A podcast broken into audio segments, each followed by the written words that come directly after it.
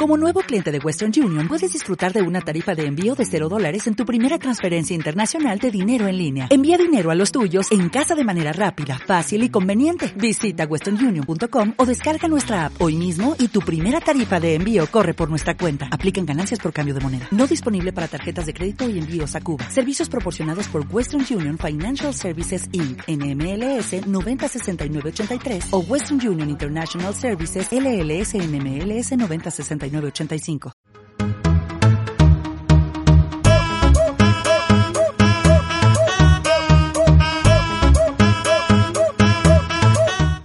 ¿Qué tal podcasteros? Una vez más estamos en Tabú Emprendimiento Backstage. Y en esta ocasión nos acompaña un amigo que aprecio mucho porque tiene una historia increíble, como él dice, casi de Disney, ¿no? Porque le encanta toda esta filosofía padre y él es ni más ni menos que José Pablo Valenzuela. Mi hermano, ¿cómo estás el día de hoy?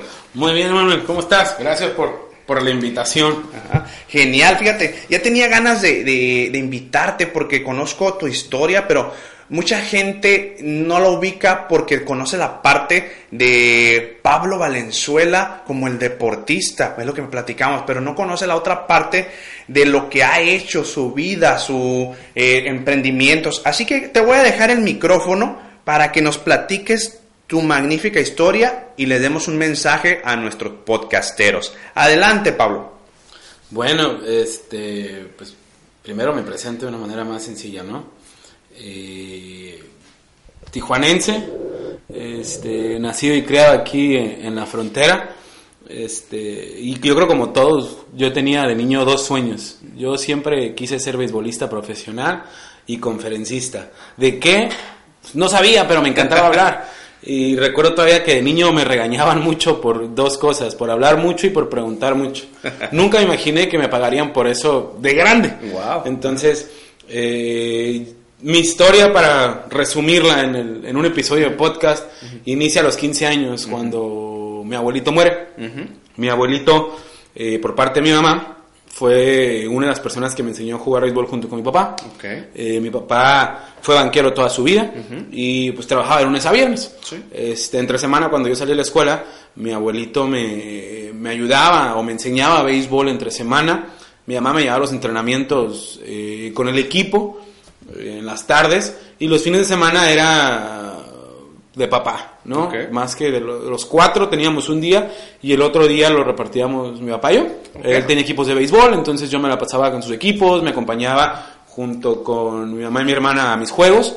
Este, pero cuando muere mi abuelito a los, a los 15 años aproximadamente, a mí se me ocurre eh, prometerle algo en su velorio. Se me ocurre prometerle que iba a jugar béisbol profesional y que pues mi sueño, que ya no era mío nada más, sino ya se iba a convertir en un sueño familiar porque mi mamá me llevaba, Ah, mi papá me aguantaba y me entrenaba también, y mi abuelito pues era el que todos los días ahí estaba frío y frío después de las tareas, este, cuando estaba muy pequeño, entonces pues se convirtió en un sueño y dije, lo vamos a cumplir.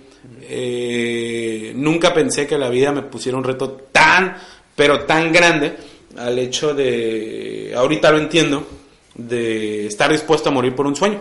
Así es. Eh, cuando yo salgo de la prepa, yo salgo de una, de una prepa donde ningún alumno había salido para jugar un deporte profesional. Entonces, pues fue un boom. Si era bueno o malo, les valía cacahuate, ¿no? O sea, era un beisbolista que no iba a las fiestas porque iba, iba, a ir a entrenar, porque iba a jugar béisbol profesional, ¿no? Y así lo decía. Wow. Y de hecho, el día de mi graduación fue el último día de temporada de, del equipo 2004 de los Toros de Tijuana. Yo en ese entonces estaba entrenando con ellos. Estábamos en vísperas para, para poder firmar y demás. Ajá. Y antes de poder firmar, unas semanas antes, eh, tuve una infección rara en la piel. Todavía no sabemos qué fue. Eh, que en pocas palabras me dieron dos meses de vida. No manches. Entonces, qué fuerte. Ajá. Digamos que me desahuciaron, ¿no? Exacto. Este, y pues yo como buena persona llegué preguntando que cuánto tiempo iba a tardar para poder regresar a jugar béisbol, porque pues iba a firmar, o sea, sí. ese era, ese era mi, mi sueño de niño. Y pues un doctor, eh, después de pasar por mi doctor de cabecera y me mandara eh, con tres dermatólogos, uno de ellos no tomó el caso por inexperto, el segundo no lo tomó porque fue muy claro y me dijo, no te preocupes, y yo dije, a huevo, ya chingué, no, ya te chingaste, me dijo, estás muerto en vida, me dijo, no hay nada que hacer. Wow. Este, por ahí llegó un tercero y, la honestidad con la que me habla me alivia Ajá. eh, mentalmente. Así es. Este, fueron do- meses muy duros de cantidades de cortisona grandísimas Ajá. las que se tomaban. eh, el simple hecho de bañarte parecía navajitas en el cuerpo. O sea, era, era algo increíble que nunca me imaginé vivir, ¿no? Este, al grado que me desaparecí, no salí de mi casa. Muchas cuestiones que todos traemos, ¿no? Que pensamos que nada más nos pasan a nosotros y, Sí. y nos encerramos. Pero gracias a Dios, ahí sí, toda mi familia, híjole, o sea, mi abuelita, mis tías, mis primas, mi hermana, mi mamá ni se diga, eh, mi papá, híjole, o sea, todavía recuerdo la vez que fuimos con dos, tres doctores, iba una tía con mi mamá y fue así de que, no, no, no, y vamos con el siguiente, o sea, esa de pedir opinión dos veces fue como diez veces casi, casi lo que empezamos a buscar. Eh, gracias a Dios salimos en seis meses de, lo, de, la, de la situación crítica. Eh, no entendí mucho de lo que sucedía.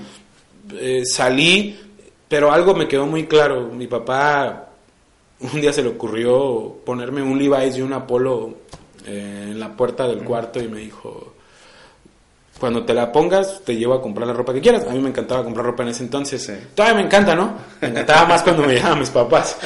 este, Porque no pagabas, ¿verdad? pues sí, claro. Como nos gusta gratis, es Y-. Ajá, Y ajá. cuando pone eso, Ajá. cambia mi perspectiva porque hizo algo que ahorita que soy coach, si lo vamos a poner, o tú, tú que también estás involucrado en el desarrollo personal, algo que me encantaba, me hizo verlo todos los días.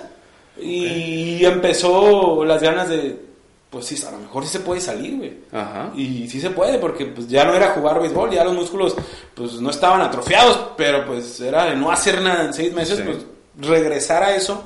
En un año tuvimos la, la fortuna de regresar a un estado eh, deportivo de alto rendimiento Wow. y regresar a jugar béisbol. Ajá. Este, sí pudimos cumplir el sueño.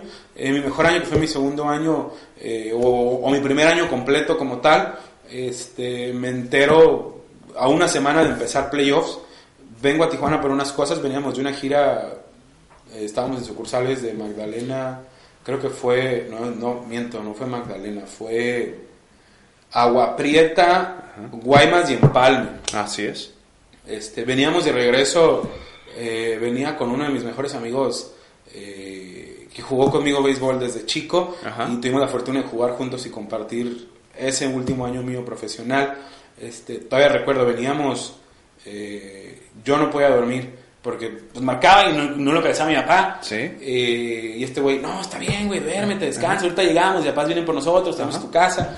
Y sí, eh, llegaron sus papás por nosotros a Tecata y nos recogieron, pero el camión seguía para Ensenada, estaba jugando un sueño en Ensenada. Y llego a mi casa y me entero que mi papá está desaparecido. Un fin de semana anterior hubo una balacera eh, bastante fuerte, en 2007, un año muy, muy, Muy pesado en Tijuana, sí. Sí, inseguridad muy fuerte y pues el equipo automáticamente marco al equipo y aviso y me dan tres días porque playoffs empezaban el jueves, el miércoles Wow. y pues esto es un negocio y show más go. Así Ajá. dice la gente y pues me dijeron te damos hasta el miércoles y el- llegó el lunes, pues acabó el lunes, el martes, el miércoles y pues no aparecía y pues yo creo que como todo ser humano la familia es primero y Sí. pues renuncié al béisbol. Eh, ahí me hice la promesa que si no lo encontraba no regresaba a jugar béisbol profesional. Ajá. Este, lo que gracias a Dios lo encontramos. Lo encontramos este, mes y medio después. eh, ya lo encontramos en vida.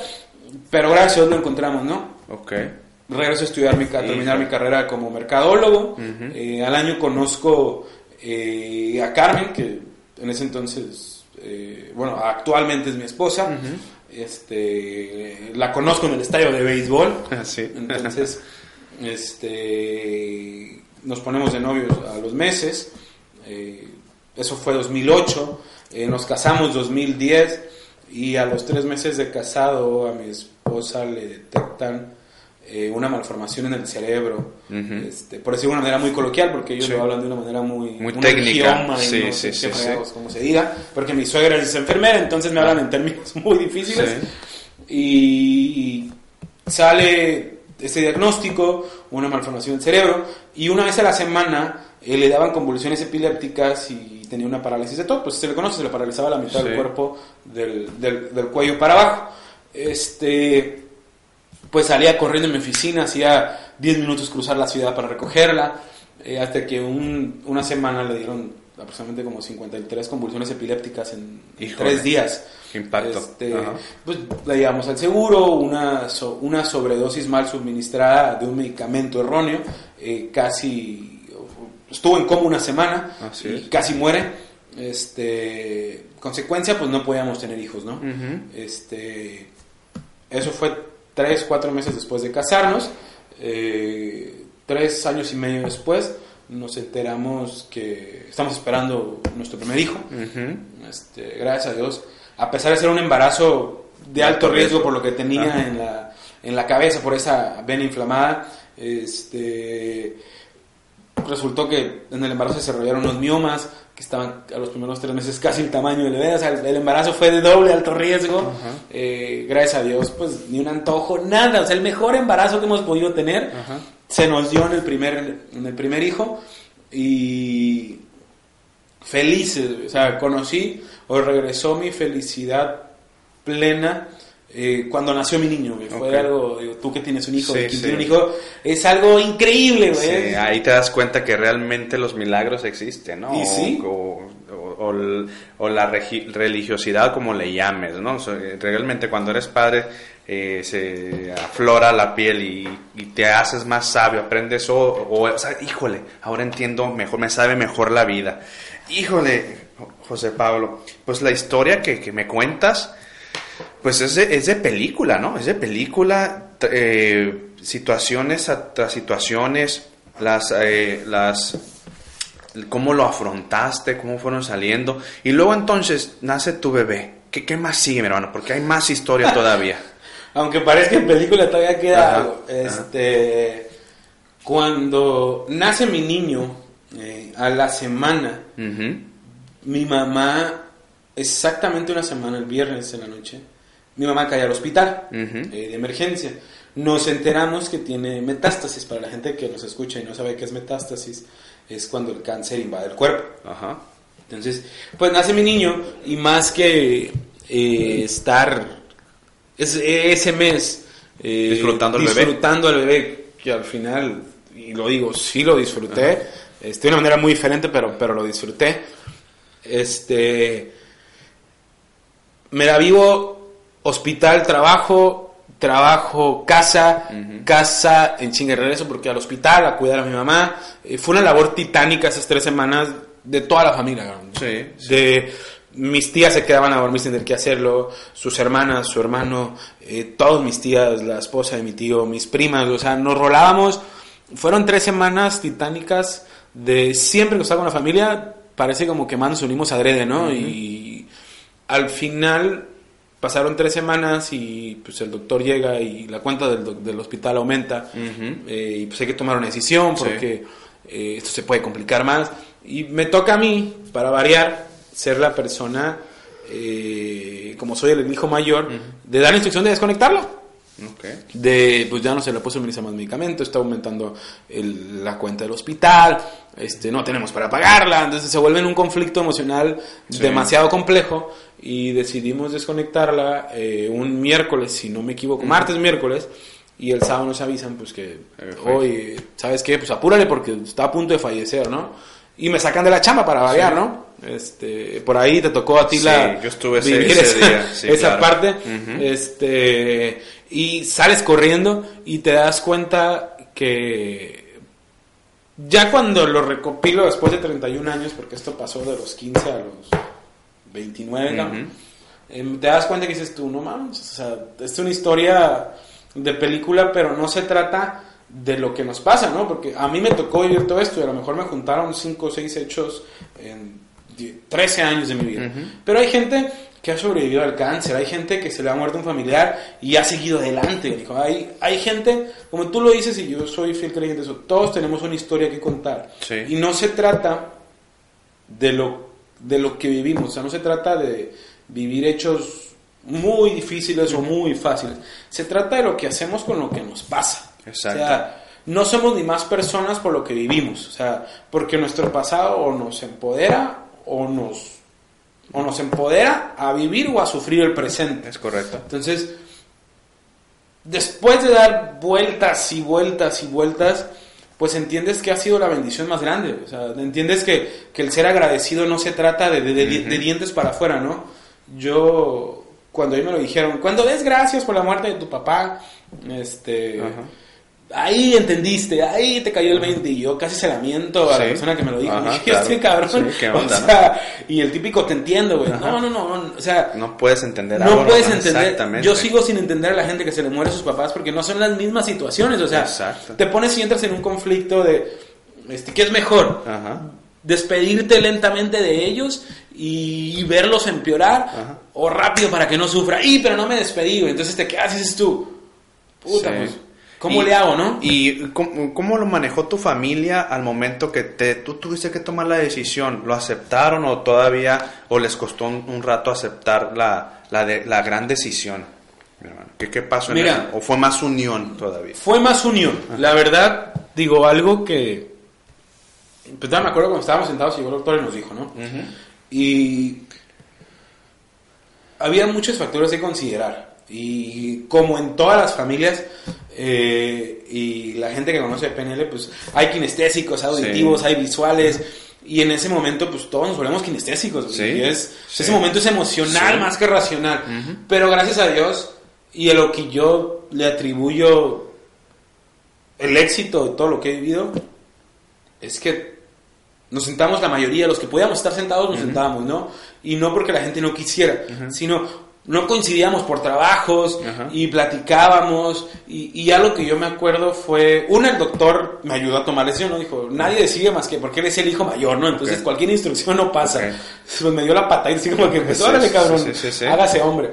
Eh, dos, pues le compré la idea al doctor y dije yo, si alguien tiene que tomar la decisión y si alguien tiene que cargar con alguna culpa, por así decirlo, pues creo que la persona indicada soy yo. Mi hermano es menor y pues prefiero yo cargar con la culpa que a que... Pasarla. Sí, a capazarla, ¿no? Ajá. Entonces, eh, y ahí recuerdo bien que mis tíos es, pues, ¿qué hacemos? O sea, y ¿qué hacemos? No es, ¿qué hacen ustedes? ¿Qué Ajá. hacemos? O sea, de, y mis primas, pues adaptamos la casa de tal persona, eh, de tu abuelita o en mi casa, y, y conseguimos aparatos, y brincamos y hacemos, y, oigan, pero la cuenta está creciendo, y entonces fue una manera de, dos cabezas piensan mejor que una, y toda la familia pensó mejor que yo solo, güey. O sea, todos, todos pudimos llegar a una conclusión y al final la decisión que yo di fue una decisión que se tomó en familia. Ok. Pero sin alguien tenía que caer, yo creo como tú lo dices, ¿no? Quien lo notifica o quien dio la cara fui yo, pero atrás venían todos, pues nunca el fue el, el, híjole, es que Pablo se aventó y lo di-". No. Hay un video muy padre que se llama que con la familia la remontada es posible y esto es un ejemplo de, de- de la unión familiar que, que ahorita más adelante vamos a hablar de cómo influye en el emprendimiento. Entonces tienes una historia muy grande, dice de los 15 a los 29 te pasa una condición extraña que casi pierdes tu sueño de, de jugar profesionalmente béisbol, lo logras, su- eh, pruebas las mieles de- del deporte porque el deporte te enseña también como emprendedor. Eh, pasa lo de tu padre, eh, eh, pasa lo de este, tu esposa, nace ahora sí que una bendición que es tu nene, como le decimos, y pasa lo de tu mamá. Todo esto sí te formó un carácter, una forma distinta de ser ese Pablo Valenzuela a ser José Pablo Valenzuela. Y cómo manejar todo esto canalizándolo en tu vida, ya sea laboral o en de emprendimiento. Después de todo esto, ¿qué es lo que hizo Pablo? ¿Qué? Ok, ahora quiero saber la otra parte de emprendimiento, de idea, de sueño, de este aprendizaje de vida, aplicándolo a su chamba o a su profesión, a tu profesión. Mira, ya es lo que yo, algo que yo hice, Ajá. y lo hice alrededor de hace tres años, yo eliminé mi currículum de cualquier cuestión profesional. Eh, hay una fórmula que descubrí que se me hizo impactante, ¿no? Y es la famosa fórmula de Víctor Cooper, es un español holandés que por ahí lo han visto en una TED Talk. y la es C más H por A, ¿no? Conocimiento más habilidad por actitud. El conocimiento suma, la habilidad suma, pero la actitud multiplica. Entonces, eh, yo creo firmemente en él, como lo dice, que no hay persona más peligrosa que un ignorante con actitud, Entonces, eh, y yo lo hubiera visto, o yo les digo, imagínate que tu esposa va a la luz y un, doctor principiante o un estudiante dice, yo tengo un chingo de actitud y yo voy a hacer que tu esposa se alivie y salga tu niño. Y dice, no, cabrón, espérate, que se espere un día más, pero esperamos al doctor, ¿no? Pero pues sin actitud te vuelves en alguien acartonado, te vuelves en, en un profesionista más. Sí. Entonces, yo siempre les, o yo les trato de compartir que mi éxito más grande es ser yo. Ok mi éxito más grande no es que tenga un negocio, no es que sea coach, no es que tenga una carrera. O, Mi éxito más grande es que soy, como tú lo dijiste, soy José Pablo. Todo el mundo me conoce como Pablito. Todo el mundo desde chiquito y hasta la fecha la gente que me conoce y los clientes Pablito. Y, les agradezco y me encanta la confianza que me dan a decirme Pablito. Porque sé que lo hacen de una manera de cariño. de cariño con mucho amor. Y con mucho amor. Pero cuando yo me descubro como persona y empiezo a los 17, 18, después de la desahuciada, empiezo a trabajar en mí y me doy cuenta que la vida te va poniendo pruebas. Y las pruebas de la vida no es más que aprender para seguir creciendo y ser una mejor persona. Ser tú, que conozcas tus verdaderos límites, porque no los conocemos. La verdad si a mí me hubieran dicho por lo que tenía que pasar, no lo hubiera escogido. Créeme que yo no lo hubiera escogido porque, o sea, yo no tengo un papá, yo como se los digo, pero doy gracias que no lo tengo. Pero me encantaría tenerlo nada más por el hecho de sentirme seguro que está al lado mío. Dices tú, que no te dé dinero. Con saber que está ahí, y no te preocupes, Pablo, todo va a estar bien. Dices tú, puta, o sea, esa es la palomita que necesitas como para revolucionarte y seguir creciendo, ¿no? Así es. Algo que yo que yo vi es, sé tú mismo. O sea, mi éxito más grande es ser yo mismo y Dios me bendijo con un negocio que me permite transformar vidas. Y transformo vidas porque la gente me permite hacerlo. Yo no soy nadie para cambiar las vidas, ni para cambiar la forma de pensar de la gente. ¿Cuándo te cayó ese rayo de luz? Que digo, esta va a ser mi profesión y va con mi, mi, mi capa de José Pablo Valenzuela. me cayó, yo en mi casa, yo, yo estudié mercadotecnia, soy mercadólogo y soy coach. Este, pero en mi esposa tengo una mercadóloga frustrada porque no lo ejerce, es maestra de preescolar y una coach de cabecera, ¿no? Eh, estando una vez no me acuerdo qué pasó. En un emprendimiento, en mi primer emprendimiento que tuve en oficina de mercadotecnia, yo dije, yo quiero poner una oficina de mercadotecnia y la puse. Nunca se me ocurrió imaginarla o visualizarla siendo exitosa, ¿no? Yo la puse y la puse. Y la cumplí, ¿no? Y por ahí en ese lapso, recién casado, sí, me dijo, yo no puedo creer que un hombre hecho y derecho no sepa lo que quiere. No quieres saber, es muy diferente. Pero que no sabes, no te la compro. Que no quieres saber porque te da miedo. y yo volteé y dije, yo venía a buscar un consuelo con mi esposa y me topo con alguien más duro y dije yo, no, espérame. Ahí empezó a cambiar y la necesidad es muy cabrona. Sí, así Todos, todos hemos trabajado por dinero, ¿no? Y eso me queda claro porque hay que sobrevivir primero. Porque todo cuesta. En el lapso que salgo de Televisa, que es mi último trabajo entre mercadólogo y coach, y son mis primeros contactos con el coaching, y brinco a crear una firma de coaching, desarrollo de talento humano para una firma internacional de aquí en la ciudad de Tijuana, este, ya en Televisa traía la inquietud de que me gustaba la mercadotecnia, pero no me llenaba. Ok. O sí era algo que me gustaba, pero yo creo como mucha gente, hay algo dentro de mí que me decía, que yo había nacido para algo más, que ah, yo podía hacer algo más, Así es. pero no me la creía todos los días. Y empecé a indagar y posiblemente inconscientemente me, empecé a preguntar qué significaba trabajo para mí. Y yo veo a los deportistas, yo cuando me acordaba cuando jugaba béisbol profesional, tuvimos hasta problemas que nos pagaran una o dos quincenas. Ajá. ¿Tú crees que nos importaba a varios? No. O sea, éramos jugadores de béisbol, estamos jugando en sucursales aquí en México, éramos jugadores de béisbol profesional. O sea, sí, no viajábamos en avión, en ese momento nos, transportaban en camión, pero teníamos la oportunidad todos los días de despertarnos, ir a un campo, entrenar y jugar. Y era lo máximo. El significado de trabajo era, estabas cumpliendo tu sueño. Era para lo que naciste, por decirlo de alguna manera. Así es. Y cuando empieza el lapso del coaching, me doy cuenta que yo siempre fui una persona eh, que sufría de baja autoestima de niño. Nunca me enseñaron a, a tener un, una buena autoestima, ¿no? Porque Así. tenemos una cultura de, de primero el de enfrente, Ajá. luego el de al lado y cuando se termina el tiempo nosotros, ¿no?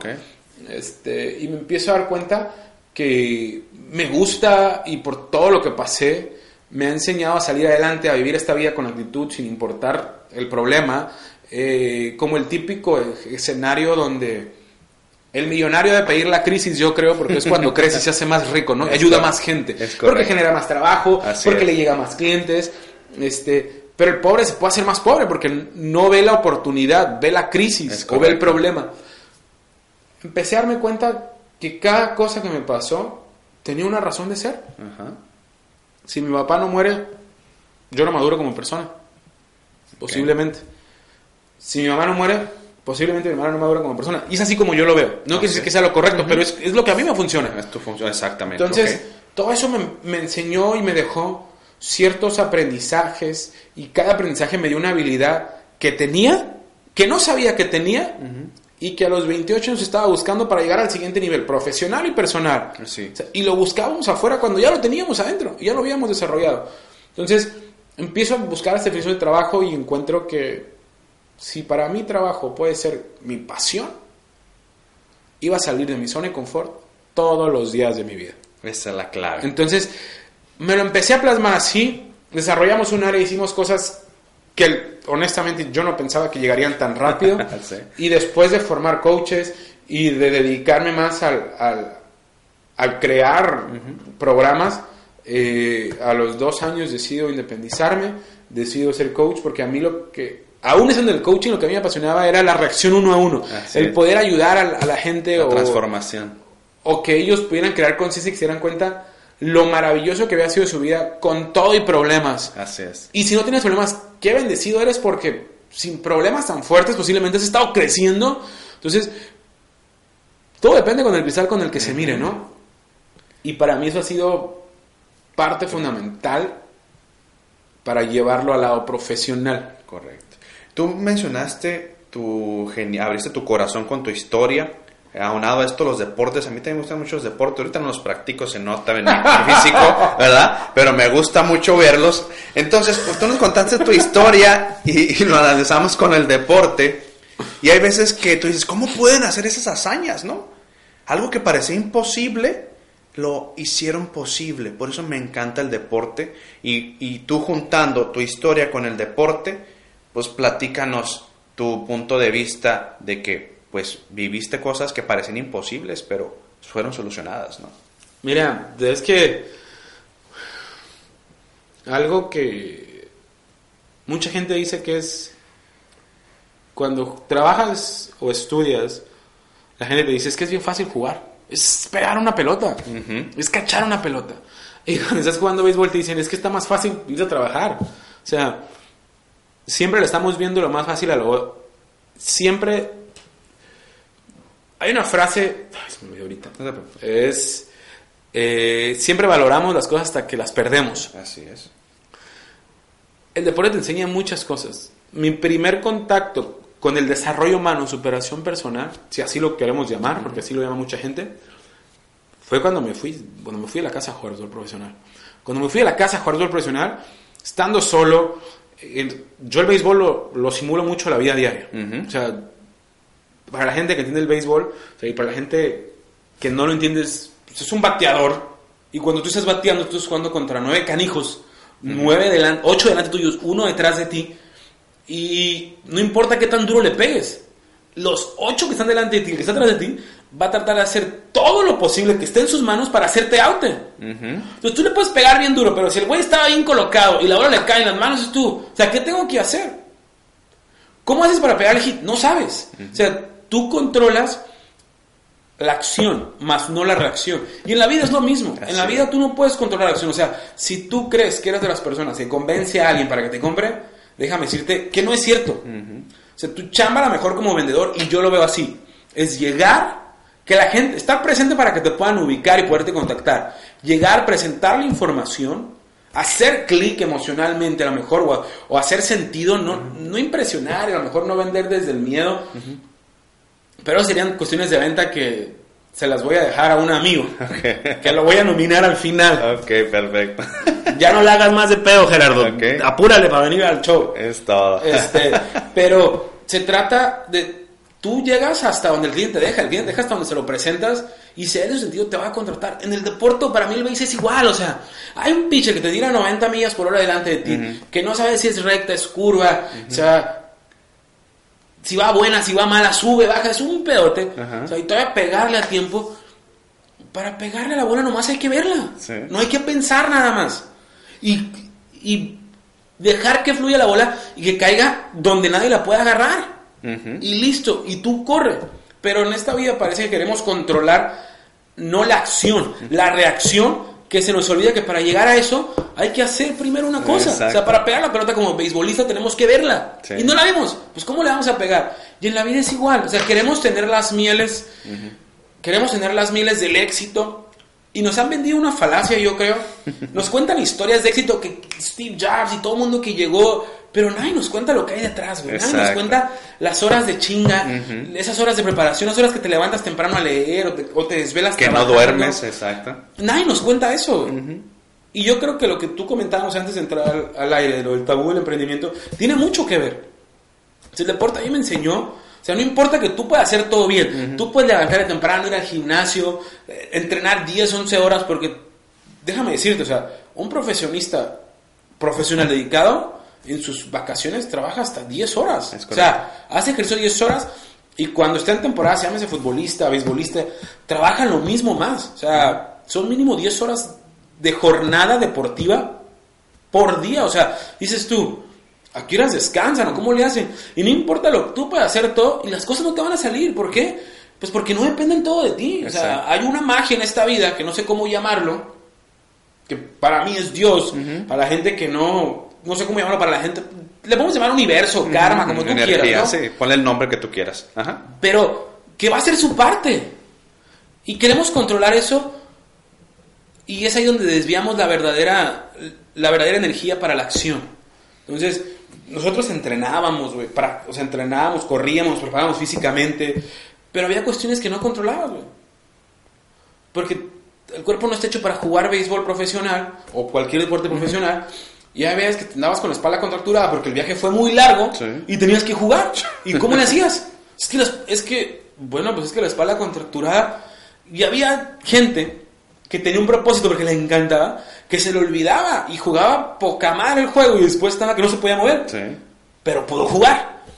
En la vida es igual, o sea, tú te levantas, tú tienes que levantarte, hacer todo lo que se te alcance, salir a vender con las mejores ganas, sal- dar el mejor contenido que tú puedas dar, si así sea una persona te siga a 10 personas, atender, aunque no parece que te va a comprar un carro, atiéndelo Sí. de la mejor manera. Si tú le regresas, si tú le mandas esa energía al universo, el universo te la va a regresar.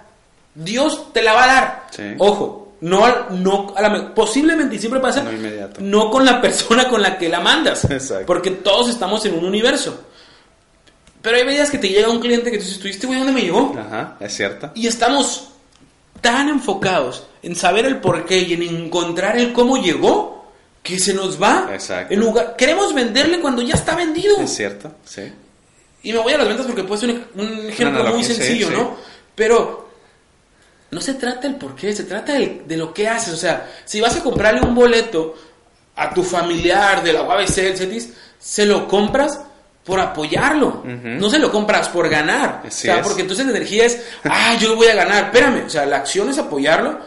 Y posiblemente lo hemos visto, el que más tiene, que la neta lo hace por Ajá. apoyar, o el que menos tiene que dice, puta, pues hay que dar a este Ajá. canijo que me está Sí. friegue, que es familiar, o los pagué porque no tenía Sí. para vender. o no. Y se gana el departamento, se gana el carro, y dices tú. Es cierto. Ajá. O sea, la reacción es, es simple, física, una acción te lleva a una reacción. Sí. Entonces, el deporte, me el béisbol específico me enseñó eso. O sea, tú puedes hacer todo y va a haber días que no se te va a dar. güey. Y, y no puedes dejar de trabajar. Tienes que seguir trabajando y tienes que trabajar el doble. Y cuando las cosas se te den, trabaja el triple, no detengas esa ola Ajá. de agradecimiento. No te de eches a la energía. hamaca. Sí, porque nos tendemos y me incluyen. Sí, ya vendimos. Y, uh, Sí, ya no. y se acaba la sí. energía y, y no empezamos de donde quedamos. Regresamos al inicio y volver a generar todo esto se vuelve Cuesta. más difícil porque lo queremos hacer más rápido. Entonces estamos forzando las cosas y ya no fluyen. Yo siempre insisto, y mis amigos que me conocen, tú y tu pinche fluir, y tú y tu pinche disfrutar. Entonces yo les digo, es como el trabajo. ¿Cómo consideran que les vaya mejor en el trabajo? ¿Enfocándote en el puro rendimiento o disfrutando? Exacto. Entonces, no, pues es que no me quiero meter en tecnicismos, pero hay un triángulo del trabajo que trabaja mucho Tim Galway, que él te dice, el trabajo es un triángulo, rendimiento, aprendizaje y placer. Hay un- una necesidad de placer universal que se nos olvida. Y nos han dicho que en el trabajo no hay que meter sentimientos. Si fuéramos máquinas, te lo creo. Pero somos seres emocionales. Yo siempre les he dicho que se te muera tu mamá o tu papá y a ver si no metes sentimientos y no pides el cliente. No, que espérate, no, es negocio. Así es. Entonces, ¿qué sucede? La fórmula es sencilla y él te la dice. Porque eres un experto y tú, tú lo conoces, ¿no? Con Sí. el famoso libro El juego interior del tenis, que ahí se desprenden muchos, que se los recomiendo. Ajá. Si fuera psicólogo, diríamos que soy de esa línea, no soy psicólogo. y él dice: a mayor placer o disfrute, Ajá. mayor, mayor aprendizaje. Y a mayor aprendizaje el- es el máximo rendimiento. Es como un niño. ¿Cómo, ¿Cómo aprendes más? Cuando disfrutas. Cuando juegas. Cuando juegas disfrutas Sí. y cuando disfrutas aprendes porque estás abierto a cualquier opción, Exacto. estás estás relajado Ujú. y tu rendimiento sale ideal. ¿Y cómo le hiciste? Por obra del Espíritu Santo. No sé. No, Sí. es que dejaste que tu cuerpo fluyera. Y el deporte eso me enseñó. El deporte me enseñó a fluir. Porque yo podía hacer todo y que quisiese controlar todo movimiento y no controlaba nada. Hay, hay veces que quería fallar y le atinaba. Dices tú, no, es hora que quería fallar. Exacto. Le atino. Y cuando quiero atinarle, no, pues aquí estamos jugando. Exacto. La vida es igual. Qué padre analogía del deporte. Fue algo profundo. Te iba a decir, dándonos unas recomendaciones, pero con esta adaptación del deporte y la vida misma, nos queda claro. Hay que tomar nota, sobre todo aquellos de que, híjole, ya me voy a echar la maca para que obtu- ya obtuve este resultado. No, te- pierdes todo ese momentum ese ímpetu y otra vez volver a agarrar aire está, está complicado, no imposible, pero por eso esa es la clave que tienen muchas personas de éxito, que no dejan que su ímpetu eh, disminuya. ¿Qué proyectos tienes ah, en puerta, Pablo? ¿Cuál? Platícanos, ¿qué es lo que sigue? Ahorita te estás dedicando a la consultoría, al coaching personal, grupal, y qué, qué proyectos se te están ocurriendo próximamente. Bueno, no, antes de, digo, yo soy, estoy un poco en contra de, de los famosos todólogos, ¿no? Ajá. Y, y yo siempre soy bien, bien claro con algo. Eh, yo soy coach, Mm, Sí, eh, pero no me gusta que me llamen coach. ok. Este, y a lo mejor me voy a hacer un poquito a la pregunta anterior. Este, yo voy en contra, digo, por mi profesión como coach, eh, yo vendo actitud. Así yo soy un coach que trabaja la actitud. No a un cambio en la mente de la gente, creo conciencia en la gente. Tú eres coach, Mare, eh, tú eres un coach irreverente, eh, tú lo trabajas más con el humor, lo trabajas Sí. más eh, de una manera para que creen conciencia otro tipo de sector, vamos a llamarlo así, Ajá, ¿no? Sí.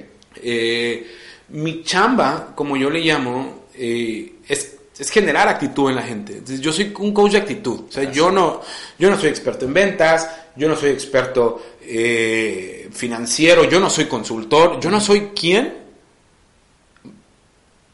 para, yo no soy un coach consultor. y, quien me conoce se ha dado cuenta que omití mi currículum, nunca le pongo coach a mis redes sociales, a nada, porque yo soy José Pablo.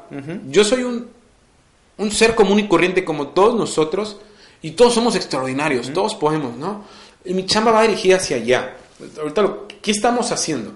Estamos creando, eh, sí, trabajando el coaching, pero estamos creando dos programas que mi historia me ayudó a trabajarlos en mí y nuestra intención es compartírselos a la gente. Estamos trabajando una experiencia para las empresas, en este caso hablando del sector de industria maquiladora, una empresa posiblemente de 50 empleados o más. Estamos trabajando una experiencia donde llevamos, donde llevamos a los colaboradores a que vuelvan a ser líderes de su propia vida. Ok. Entonces, eh, ahorita te explico qué consiste, o esta ideología loca, como la llamamos, de- el del líder de nuestra propia vida.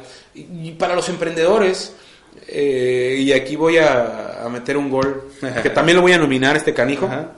Este, eh, mi director creativo, eh, Landare Pimentel, Ok. eh, él empezó y él me hizo ver algo que no vemos, posiblemente por el ego de que estamos en universidad, ¿no? Así es. Este, nosotros salimos de las carreras y hay que ser conscientes, estamos viviendo en Tijuana.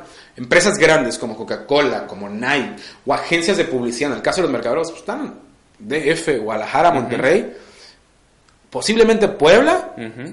Querétaro y no creo, y párale de contar, ¿no? Ok. Entonces, empresas grandes que crean estrategias, que no es aplicación. Y él dijo, estamos llenos de pymes. Y queremos aplicar estrategias de empresas grandes en pymes. Y dije, y dijo, y no funciona, cabrón. Ujú. Tenemos un mercado de pymes Ujú. que le podemos ayudar a hacer crecer estos, estos empresarios pequeños, este, como los llama un buen amigo Luis Naranjo, este, y nos enfocamos a crear un proyecto que le pusimos mi GPS Emprendedor. Mi GPS Emprendedor eh, sí tiene la finalidad de que los emprendedores también vuelvan a ser líderes de su propia vida, pero cada uno tiene vertientes diferentes. Entonces, eh, nosotros creamos en, en la, en la oficina, como persona y como oficina, creemos que todos tenemos un líder dentro de nosotros, que espera ser liberado. Todos tenemos un líder dentro de nosotros. La clave para nosotros es seguirte a, a ti mismo. Entonces, como nosotros, como lo comentábamos antes del aire, ¿no? Tener el valor de escuchar tu corazón, de perseguir tu sueño y conocerte como persona es la fórmula para ser líder de tu propia vida. Genial. ¿Y qué es ser líder de tu propia vida? Es bien sencillo, seguirte a ti mismo. O sea, no quieras ser como tu jefe, no quieras ser como un Tony Robbins, un Brian Tracy, un John Maxwell, que tú y yo lo seguimos a muerte, ¿no? O sea, somos fans de que estamos esperando que bajen contenido a las redes para estar ahí y aprender, ¿no? Es correcto. Pero no se trata de convertirnos en un Tony Robbins. Se trata de llegar a los estándares o niveles que tienen ellos, siendo nosotros. Así es, Entonces, así es. ¿cómo hacemos eso? Primero tenemos que dejar de intentar cambiarnos y aceptarnos tal cual somos. Ok, sí. Para poder crear un estado emocional ideal, para serle fiel a nuestros valores, a nuestros principios, con el único propósito de vivir inspirados, con temple, con actitud y compasión todos los días de nuestra vida. Entonces, yo me empecé a comprar esa idea que decía Yokoi Kenji, este famoso colombo japonés, que sí. decía la diferencia entre integridad y honestidad, Honestidad. ¿no? Entonces, y a mí me dijeron una vez, la diferencia de Tony Robbins a todos nosotros es que Tony Robbins no parece, es 24/7. El güey se la ha comprado tanto y él te lo dice, este, es que yo construía este cabrón que ven aquí después de lo que me pasó y, y no es un trabajo de un día, o sea, es todos los días seguidos trabajando, ¿no? Entonces, es algo que nosotros estamos inculcando a la sociedad, a nuestros clientes, donde el- la experiencia de Mind Trust Experience, como le llamamos a las empresas, es, nosotros vendemos actitud basados en dos principios, la confianza y el deseo. La confianza elimina la interferencia mental, que puede ser un comentario que te dicen antes de ir a vender, es que eres mal vendedor y ya no fuiste tú. Sí. Entonces, este, te elimina la, la interferencia mental y eliminando la interferencia mental, tu potencial es el ideal, por lo cual el rendimiento es el máximo. Yéndonos a la fórmula, y no es algo que he inventado yo, ¿no? Yéndonos a la fórmula de Tim Galway, que dice rendimiento es igual a potencial menos interferencia, ¿no? y, el de, y Tim Galway también te dice que el deseo te mantiene concentrado día a día optimizando tus tiempos y recursos. Y aquí nos meteremos un poquito a la mente con el consciente y el inconsciente, ¿no? Pero para no meternos en detalle, este, eh, el inconsciente, cuando hacemos cosas que no sabemos cómo las hacemos, automáticamente nos optimiza tiempos y recursos y energía. Por eso todo fluye. No estamos modificando ningún proceso ya existente. Entonces, trabajando eso, aumentamos la productividad de los colaboradores sin tocar nada- ninguna cuestión técnica. No suplimos lo técnico ni lo profesional. Vamos a poner un ejemplo. Si tienes un nuevo colaborador, nosotros preparamos el terreno para que lo nuevo que venga entre derechito al inconsciente y lo pueda asimilar de una mejor manera, lo integre a, su, a sus hábitos, a su vida diaria y lo pueda sacar el mayor provecho a ese tecnicismo.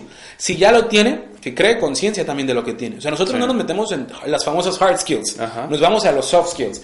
Y con los emprendedores lo que estamos tratando de hacer o lo que estamos haciendo, es una, eh, reducimos el tiempo de trabajo con ellos porque ellos necesitan resultados, ¿no? Tiene que ser un poquito más rápido el trabajo con ellos. ¿Por qué? Porque no pueden invertir mucho, como todos los empresarios pequeños, pues el flujo no es lo mismo que una empresa grande, ¿no? Estamos, estamos tratando de apoyarlos, pero no en, en enfocarlo en su producto. Ellos son expertos en su producto. Que se conozcan verdaderamente, que entiendan que el verdadero valor de su empresa no es el producto. Ok.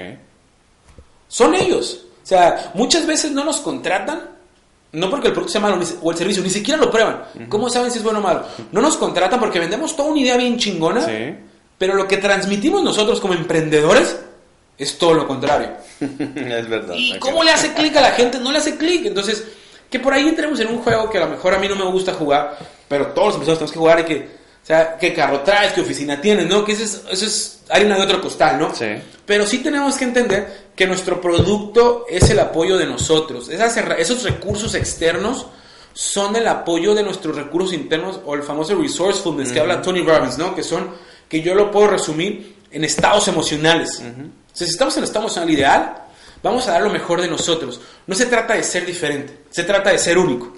Porque el Muy ser bueno. diferente, estás queriendo ser mejor que la competencia. No, no, no, no, déjalo ser lo que él quiere ser. Enfócate en ser único. Y si eres único, automáticamente eres diferente. Es como el huevo o la gallina, ¿no? Sí.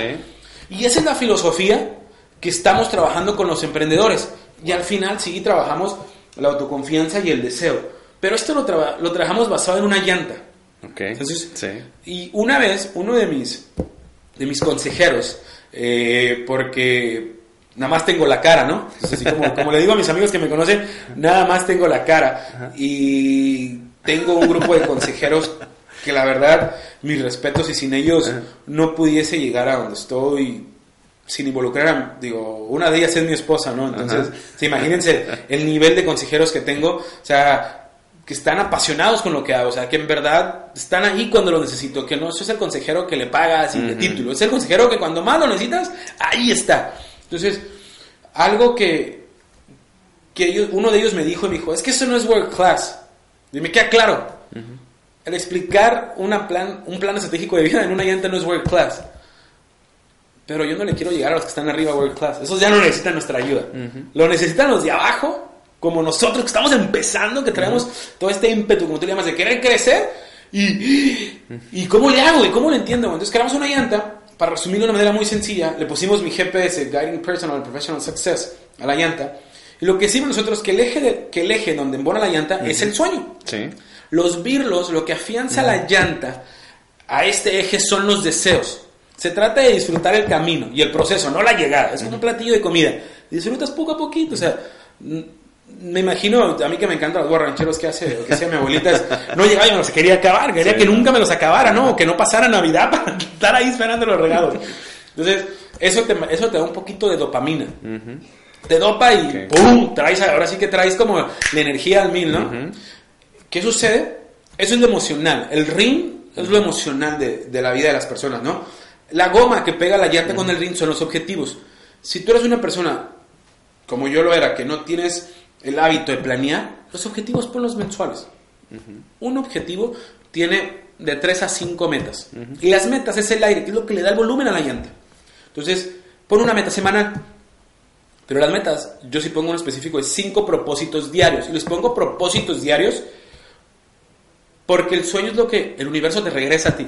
Pero qué cosa tan valiosa o qué valor agregado le diste al universo y a la gente, aunque te esté pagando, para que, para que vivas ese sueño, ¿no? Ok, Entonces, ok. el propósito, la palabra propósito va más allá que una acción. Es, es lo que te va a llevar a cumplir una meta. Entonces, si tú te enfocas en cumplir tus cinco propósitos de hoy lunes, martes, miércoles, jueves y viernes, ya cumpliste una meta. Sí. Claro, vuelves a checar, siguiente meta es esto, hay que modificar esos propósitos, vuelves a cumplir un propósito, dos propósitos, tres, ya cumpliste dos, ya cumpliste tres, ya cumpliste cuatro metas, ya cumpliste un objetivo. Entonces, el objetivo mete dinero a tu bolsa.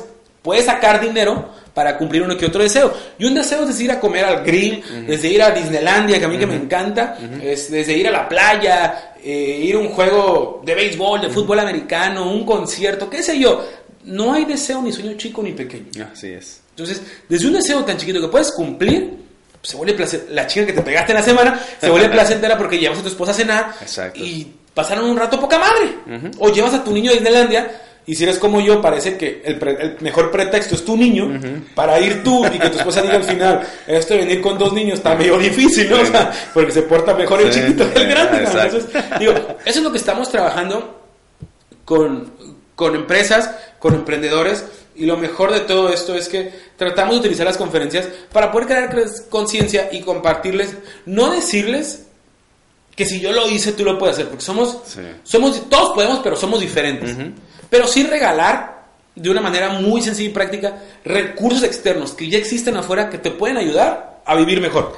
Excelente, fíjate que Me alargué mucho, todo ¿ah? eso. No, no te preocupes, es que lo necesitamos escuchar, ¿no? Entonces, aquí yo por eso empecé con tu historia, porque va embonando a, a José Pablo, el emprendedor, o el- la persona que está haciendo proyectos, o el, eh, el coach, pero no te gusta el título, pero te gusta apoyar a la gente y hacer, eh, vendes, eh, me comentabas actitud, ¿correcto? Exacto. Y de tus proyectos que están muy padres. Ahora, quiero que me nomines a personas que tengan algo que aportar a la sociedad porque queremos escucharlos. ¿A quién me nominarías tú, Pablo, para que pudiera compartir sus experiencias en Tabú Emprendimiento Backstage? ¿A quién se te ocurre? Déjame, los estoy apuntando desde que, desde que me dijiste, porque la verdad, digo, son un chorro, mira. Ahorita, de los que traigo en mente, y yéndonos por el lado, que el emprendedor es alguien que genera un negocio, yo te... Vamos a decir algo. Para nosotros en la oficina y para Pablo, José Pablo Valenzuela, emprendedor no es alguien que tiene un negocio. Él es, es un empresario pequeño, diría Luis Naranjo, ¿no? Este, yo, yo digo que un emprendedor es desde un colaborador de una empresa o un alumno que genera una idea y la puede materializar, genera no dinero rápido para su bolsillo, eso ya es emprender. Sí. O sea, si tú eres un colaborador de una empresa y generas una idea y se materializa y mejoras un... Eres un emprendedor, cabrón. Sí. O sea, en tu casa, o sea, hiciste algo mejorar. Eres un emprendedor, cabrón. O sea, emprendedor no es un título, Exacto. es un estilo de vida. Sí. Si lo, podemos, si lo queremos Sí. poner de esa manera, ¿no? Porque siempre estás mejorando, siempre estás queriendo crear algo. Entonces, alguien que yo voy a...